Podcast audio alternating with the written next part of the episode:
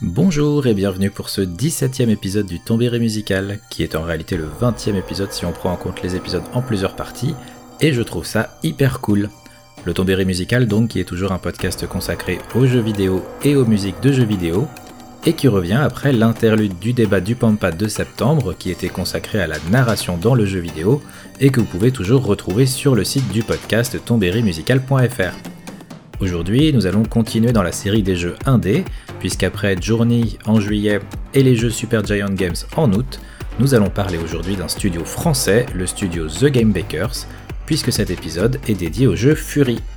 Et pour se mettre tout de suite dans l'ambiance épique, combative et électro de ce podcast, je vous propose d'entamer direct avec On Rage, la musique du deuxième boss, composée par Carpenter Brut.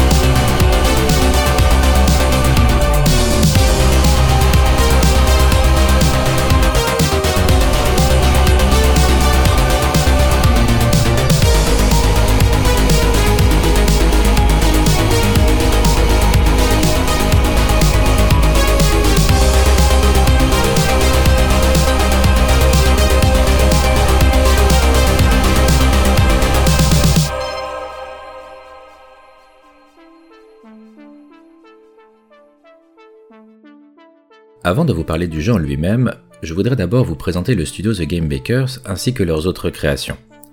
The Game Bakers est un studio français fondé en 2010 par Audrey Le Prince et Emeric Toa, qui bossaient alors chez Ubisoft et s'étaient retrouvés entre autres sur le développement de Tom Clancy's End War. Bien avant cela, Emeric Toa avait fait une formation dans le game design, avec un diplôme d'études supérieures spécialisées obtenu à l'École nationale du jeu et des médias interactifs du numérique. Après quoi, il fera un stage au Games Lab d'Ubisoft où il effectuera des playtests avant de pleinement intégrer le studio en tant que game et level designer. En parallèle, il travaillera beaucoup sur la direction éditoriale, ainsi que sur plusieurs projets à la fois à différentes étapes de développement, avec en plus une expérience de production. Autant d'atouts qu'il accumulera pour la suite, à savoir la fondation du studio The Game Bakers. Audrey Le Prince, elle, avait débuté avec une formation en commerce et gestion, mais passionnée par la création d'histoires, notamment au travers des jeux de rôle, gardait à l'esprit l'idée de travailler dans le divertissement, le jeu et l'interactif. Elle passera par Warner Bros, la Française des Jeux, et Gallimard, où elle travaillera sur le CD-ROM interactif tiré du livre Le Petit Prince. Par la suite, elle trouvera un poste chez Quantic Dream et apportera ses qualités aussi bien vis-à-vis -vis du game design que du management, notamment sur le jeu The Nomad Souls. En 2003, son attrait pour la Chine l'amènera à obtenir un poste chez Ubisoft Shanghai, où elle travaillera sur Tom Clancy's End War, Brothers in Arms ou Rainbow Six 3, avant de fonder le studio The Game Bakers avec Emeric Toa dans le courant de l'année 2010. En parallèle de The Game Bakers, Audrey Le Prince est aussi la cofondatrice de l'association Women in Games avec Julie Chalmette, managing director chez Bethesda. Women in Games est une association fondée en 2017 ayant pour but de promouvoir la mixité dans l'industrie du jeu vidéo, devant le constat de la présence de seulement 15% de femmes dans l'industrie vidéoludique française. Cette association, qui a des équivalents dans beaucoup d'autres pays, a pour but d'offrir une tribune aux femmes du jeu vidéo pour les mettre en avant, mais aussi de permettre une information en amont auprès des étudiantes et lycéennes qui souhaiteraient en apprendre plus sur l'industrie vidéoludique. A noter qu'à la rentrée, l'association devrait ouvrir un Discord qui permettra encore plus facilement d'échanger, d'informer et de répondre aux questions pour faire évoluer l'industrie vidéoludique sur ce point. Si vous souhaitez en apprendre plus, vous pouvez vous rendre sur womeningamesfrance.org ou sur le compte Twitter de l'association. Nous allons maintenant revenir à The Game Bakers et parler de leurs différentes créations avant Fury, mais tout d'abord, un petit peu de musique avec What We Fight For, le thème du cinquième boss composé par Carpenter Brut.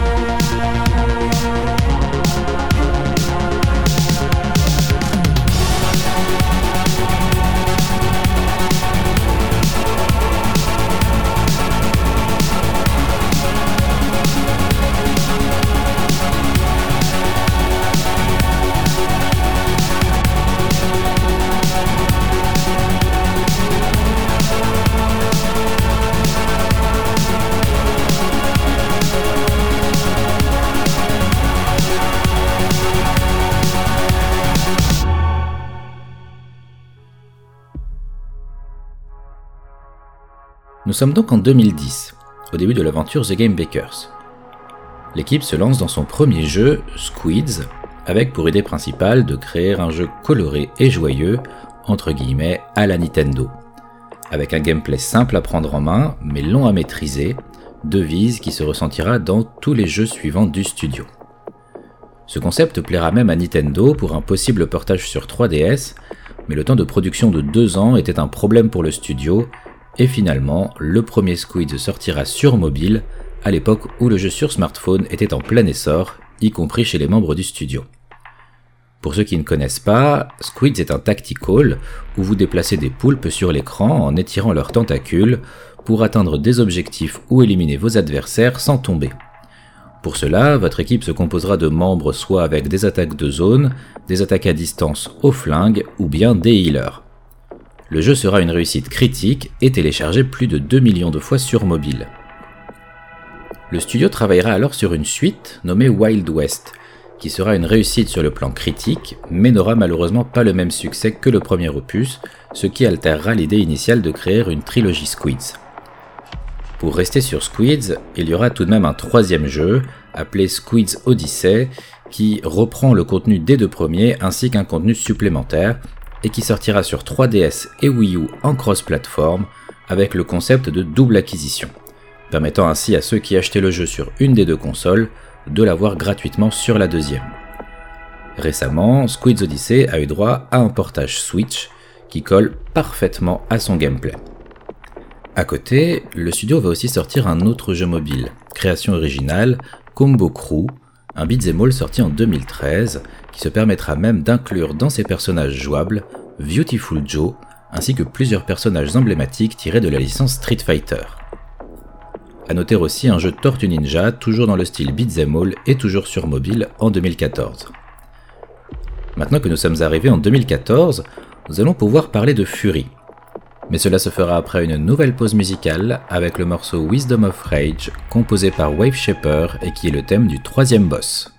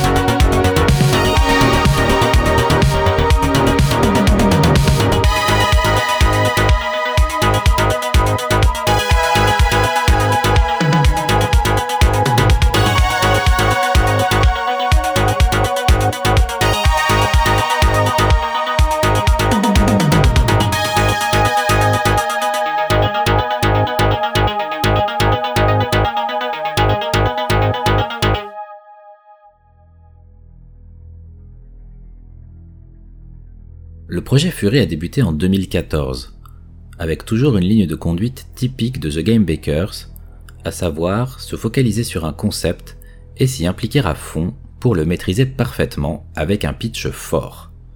Fury sera donc un boss fight. Pas de trash mob, pas de système d'expérience, pas d'inventaire, pas de cinématique outre mesure, non. Fury sera un boss fight, mais par contre, tout ce qui fait la force de ce type de jeu sera peaufiné à la perfection. Ensuite, le gameplay doit être au cœur de la création. Un gameplay facile à prendre en main, mais long à maîtriser. Quatre boutons, pas plus. Tir, parade, esquive et coup d'épée, desquels découleront des variantes comme le tir ou le coup d'épée chargé. Mais un jeu qui peut donc se jouer à quatre boutons. Enfin, ne pas chercher à plaire à tout le monde.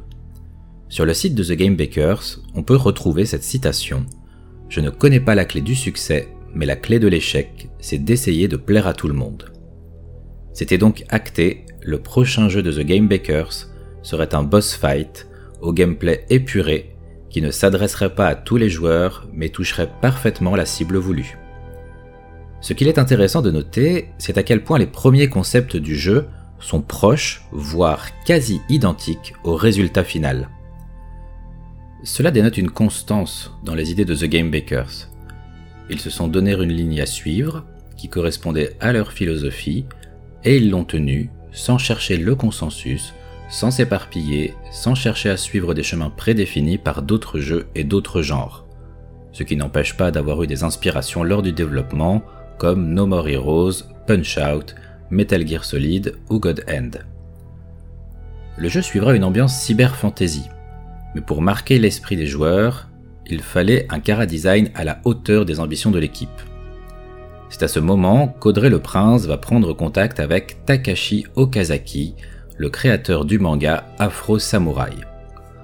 Au début surpris par la demande émanant d'un studio indépendant français, Takashi Okazaki sera séduit par le projet et enverra des artworks en réponse aux explications de l'équipe sur la vision de chaque boss et de chaque combat. Et la qualité sera là avec 10 boss initiaux, plus Ryder que l'on incarne et The Voice qui nous suit avec sa tête de lapin.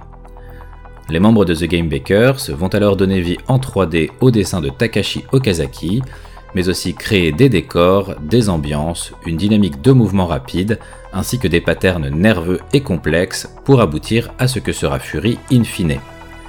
Mais nous analyserons un peu plus tard les forces de Fury, parce qu'il reste encore un point primordial dans la création du jeu et qui participe grandement à son ambiance et à la réussite de l'expérience Fury, c'est sa musique. Et ça tombe bien, parce que c'est ce qu'on écoute depuis le début de l'émission. Pour cette partie, Audrey Le Prince et Emmerich Toa se sont dit qu'une ambiance électro-synthwave collerait parfaitement. Étant tous les deux fans de ce genre musical, ils ont alors cherché dans leur propre playlist pour en sortir une liste d'artistes qu'ils ont contactés. Ceux qui ont accepté se sont alors vus expliquer le pitch du jeu et l'ambiance du combat de boss dont ils devaient composer la musique. C'était donc un travail quasiment à l'aveugle. Parmi les compositeurs qui ont travaillé sur Fury, on retrouve des Français comme Carpenter Brut, The Toxic Avenger, Danger ou Night, mais aussi des Américains comme Scattle et Lorne, et le Suédois Wave Shaper. C'est donc une composition internationale, à l'image de la workstation de The Game Bakers, qui s'étire de Montréal à la Suède en passant par Montpellier. Et le rendu final de cette OST est époustouflant. Il faut savoir que l'OST de Fury peut se diviser en deux parties. Les musiques de combat d'un côté et les musiques d'entracte de l'autre, celles qui passent entre deux combats lorsque Ryder marche jusqu'au prochain boss. Ce qu'il est intéressant de noter, c'est que parfois, il s'agit de deux musiques différentes. Mais, dans d'autres cas, il peut s'agir d'une seule et même musique en plusieurs parties. Ainsi, pour le quatrième boss, ce sont deux morceaux différents de Lorne qui accompagnent le joueur, d'abord dans son trajet jusqu'au boss, puis durant son combat. Alors que pour le boss suivant, c'est une seule et même musique qui contient les deux phases. Cette particularité fait que l'OST de Fury contient certains morceaux progressifs en plusieurs phases, comme par exemple What We Fight For que nous avons écouté un peu avant. Cela donne une force supplémentaire à ces compositions, qui emmène le joueur et l'auditeur par plusieurs étapes jusqu'à un climax ébouriffant. On retrouve souvent une partie initiale au rythme plus lent, se prêtant plus à l'introspection et à la préparation mentale, avant une explosion électro-rythmique pouvant se calquer sur un rythme cardiaque afin de nous maintenir dans un état de vigilance et de concentration maximale pour aiguiser nos réflexes et notre capacité d'anticipation. Si certains des compositeurs de Fury avaient déjà travaillé pour le média vidéoludique auparavant, comme Carpenter Brut ou Scattle sur Hotline Miami, d'autres ont découvert la composition pour le jeu vidéo avec Fury. Et ainsi la complexité de créer des morceaux avec des boucles à la fois intenses, mais qui pourront s'adapter aussi bien aux joueurs rushant le jeu qu'à ceux posant la manette. Et c'est un exercice totalement différent de devoir créer un morceau qui ne fait pas un temps défini, mais qui pourra être écouté sur 5 ou 20 minutes. L'OST final de Fury est donc une réussite totale. L'équipe de The Game Bakers fera même un concert le 8 juillet 2016, soit 48 heures après la sortie officielle du jeu avec tous les compositeurs présents. The Game Bakers était donc en train de donner naissance à un bijou. Au gameplay fluide et nerveux, simple à prendre en main, complexe à maîtriser, dans une ambiance visuelle et musicale unique, et avec un côté compétitif, punitif et pourtant aussi axé sur le risque et la récompense pour tenir le joueur dans une mentalité en accord avec le propos du jeu. Conscient de ce qu'ils étaient en train de finaliser, l'équipe décidera même de rajouter un mode spin run et de travailler sur le mode de difficulté plus poussé Furrier. Cela repoussera la sortie du jeu d'un mois, mais pour un résultat à la hauteur des attentes et du travail accompli par le studio. Malgré tout, les ventes finales seront en deçà des espérances, encore plus après les critiques de la presse vidéoludique et des joueurs on ne peut plus positives. Pour comprendre cela, il faut noter que Fury a été pensé au départ pour PS4, avec donc la console de Sony en lead platform, même si aujourd'hui le jeu est jouable sur PC, Xbox One et depuis peu sur Switch. Lors du développement, Sony a proposé au studio une aide financière en échange d'un accès gratuit au jeu via le PS Plus à sa sortie pour une durée d'un mois. Cela engendrera 3 millions de téléchargements du jeu via le PS Plus, autant de copies qui n'auront pas rapporté d'argent au studio. Pour autant, cette décision ayant permis au studio de garder son indépendance tout au long de la création et d'avoir une visibilité notable sur les stands Sony et d'une manière générale chez les joueurs, cela reste un choix sans regret pour l'équipe. Je vais maintenant autoriser une petite analyse personnelle de Fury, parce que j'ai envie et que c'est mon podcast, alors je fais ce que je veux, ce qui implique forcément qu'il va y avoir un peu de spoil sur son histoire et ses boss. J'invite donc les gens qui n'ont pas encore fait le jeu et qui souhaiteraient le faire à sauter cette partie, le moment auquel vous pouvez vous rendre est normalement noté dans la description si j'y ai pensé. Mais avant, un peu de musique, parce que ça fait longtemps là, donc on va s'écouter le nerveux Your Mine de Carpenter Brut, accompagnant le combat contre le septième boss du jeu, même si j'en vois certains d'entre vous tilter à l'annonce de cette numérotation.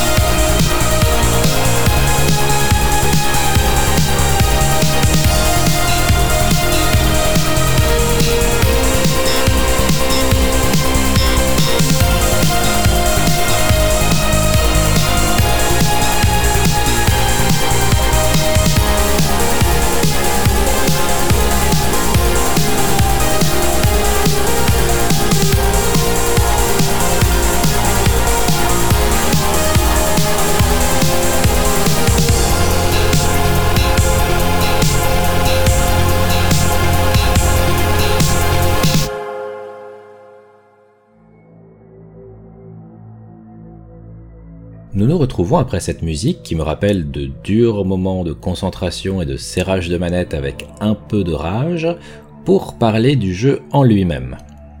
Fury est donc un boss fight, c'est-à-dire que vous n'allez faire que des affrontements à un contre un contre des boss à la suite.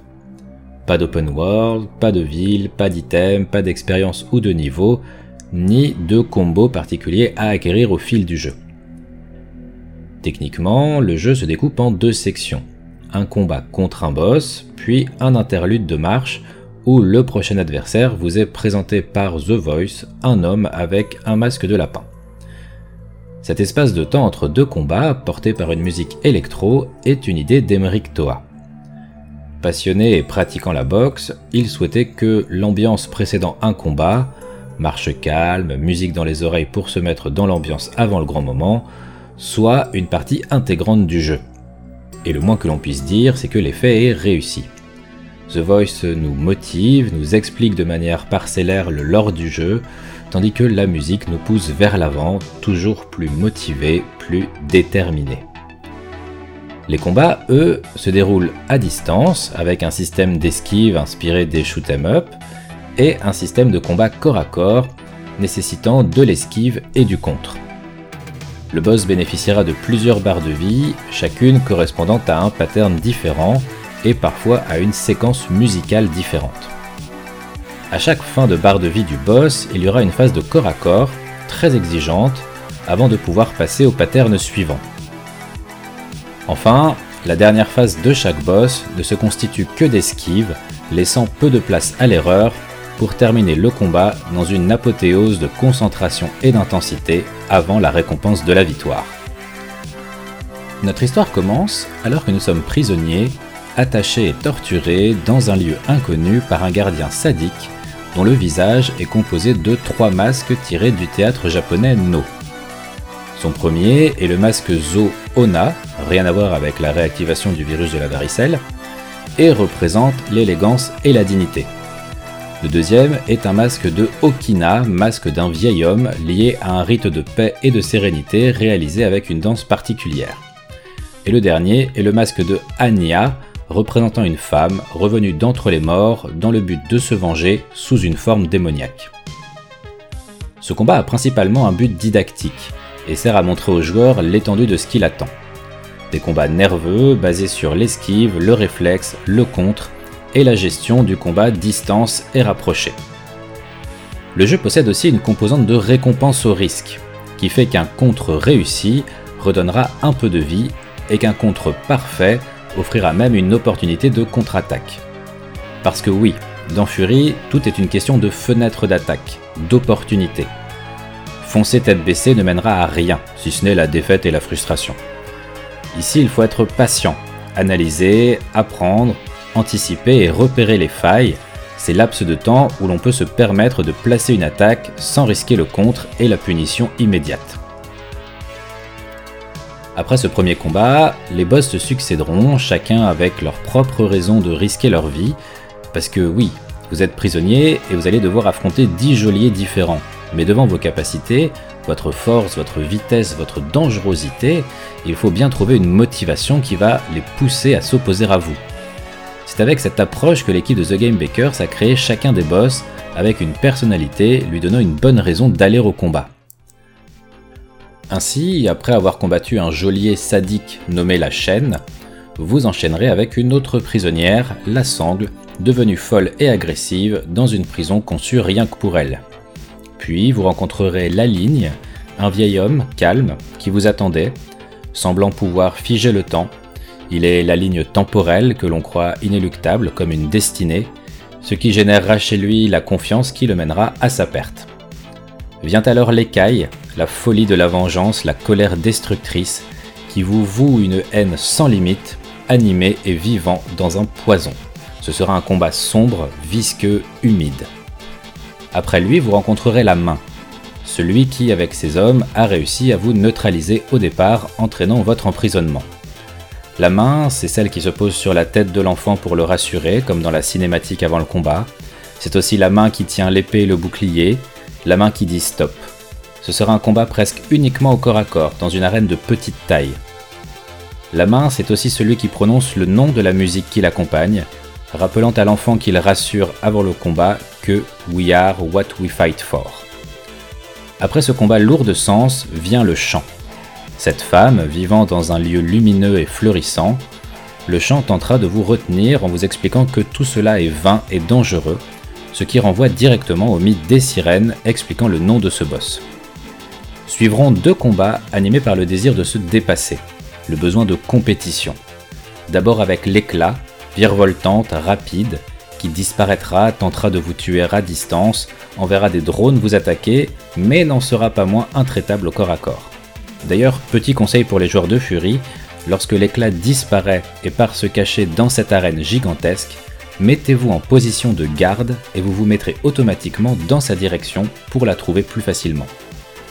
Après l'éclat vient la pointe, qui s'est entraînée, qui espérait nous affronter, qui a besoin de dépassement et qui cherche désespérément un adversaire à sa taille. Il le trouvera en la personne de Ryder. Ce combat ne sera que du corps à corps, rapide et ne laissant que très peu de place à l'erreur. C'est d'ailleurs vraiment en apprenant à maîtriser ce combat que vous deviendrez presque imbattable pour toutes les phases de corps à corps des autres boss lors de vos runs suivantes. Enfin, vous rencontrerez le battement, cette jeune femme qui tente de vous fuir, qui vous somme de ne pas sortir de la prison, qui sait très bien qu'elle ne fait pas le poids face à vous, mais qui n'a pas d'autre choix. Elle en arrivera à vous supplier d'arrêter, vous obligeant, vous, Ryder, le joueur, à devoir tuer quelqu'un ayant presque déposé les armes, vous forçant ainsi à payer au prix fort votre liberté. Tout cela avant un final et un dernier boss que je vous laisserai quand même découvrir par vous-même. C'est donc un réel travail d'écriture en amont sur le lore des personnages et les raisons de leur choix qui a été réalisé par The Game Bakers. Un travail qui se ressent ensuite via la musique, les décors et même certains patterns. En suivant ce chemin, vous partirez des boss nommés la chaîne et la sangle pour terminer par le battement et l'étoile. Rien n'est laissé au hasard. Pas même cette découverte que vous pouvez faire après votre sortie de la prison et avant de vous diriger vers le dernier boss, découverte qui pourra influencer votre dernier choix. Avant d'entamer la dernière partie, nous allons refaire une pause musicale avec My Only Chance composée par The Toxic Avenger.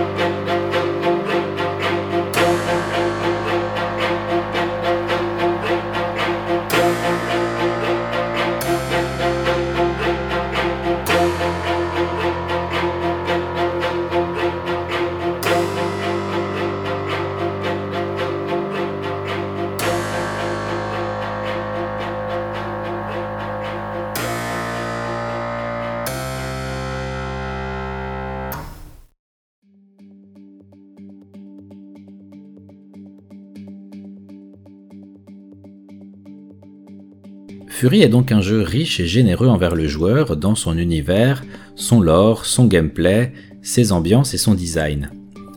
Il a bien plus à raconter qu'un simple enchaînement de combats, et est bien plus pour tous ceux qui l'ont fini. C'est un jeu qui récompense le joueur, qui semble vous vouloir du mal au départ de par son côté punitif et exigeant, mais qui se vit combat après combat, qui vous laisse tachycarde, épuisé, les mains transpirantes après une victoire durement méritée, vous animant d'une sensation de fierté après tous ces essais, ces défaites, cet apprentissage. Alors que Ryder, votre personnage, semble ne jamais présenter de signes de fatigue, vous, le joueur, vous retrouvez à bout de force après votre première victoire contre un boss. Puis vient la maîtrise, le perfectionnement de la technique, l'envie de plus qui donne au mode speedrun tout son sens, finir un combat plus vite, finir un combat sans se faire toucher. C'est dans sa manière d'être exigeant que Fury est beau et addictif. Mais les joueurs les moins acharnés ne sont désormais plus en reste, parce qu'avec le mode promenade et depuis peu le mode invincible, les passages qui gênent le plus ne sont plus des obstacles pour profiter de tout ce que le jeu a à raconter. On peut alors enfin aller plus loin que ce passage qui nous bloquait et avancer dans le jeu pour revenir quand on se sent prêt à retenter notre chance. Avec Fury, The Game Bakers a frappé un grand coup, permettant ainsi à ses autres jeux comme Squids de bénéficier d'un second rebond de popularité. Mais Fury est aussi un jeu qui marque le joueur, et pas uniquement le temps d'une partie. Pour ma part, j'ai par exemple écouté énormément son OST la semaine qui a précédé ma soutenance de thèse. Et c'est le morceau What We Fight For que j'ai écouté juste avant de me présenter devant le jury. Parce que son impact sur moi était assez fort pour me motiver à cet instant, de par sa composition et ce que j'avais vécu en jeu en l'écoutant. C'est avec des expériences comme ça qu'on réalise que le jeu vidéo est un média à part, qui peut nous pousser à nous dépasser, à atteindre des succès qu'on ne s'autorisait même pas à imaginer possibles.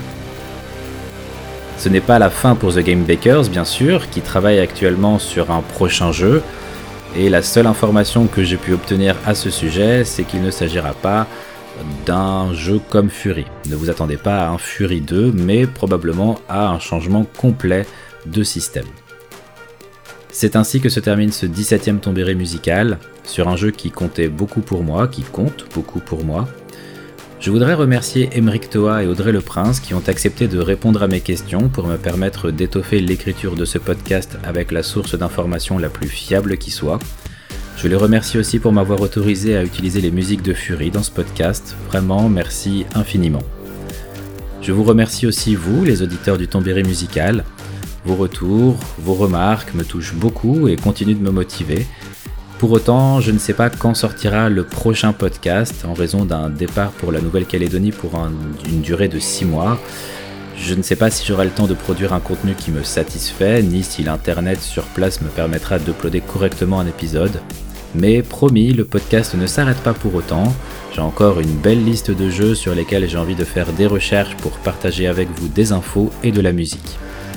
Bien sûr, si vous avez aimé ce podcast, n'hésitez pas à le partager et à le faire découvrir. Si vous avez des remarques, des critiques ou autres, mes DM sur Twitter sont ouverts, piscine, ainsi que le mail gmail.com. Je vous remercie encore pour votre écoute et votre attention, et je vous laisse avec 19h07 composé par Danger.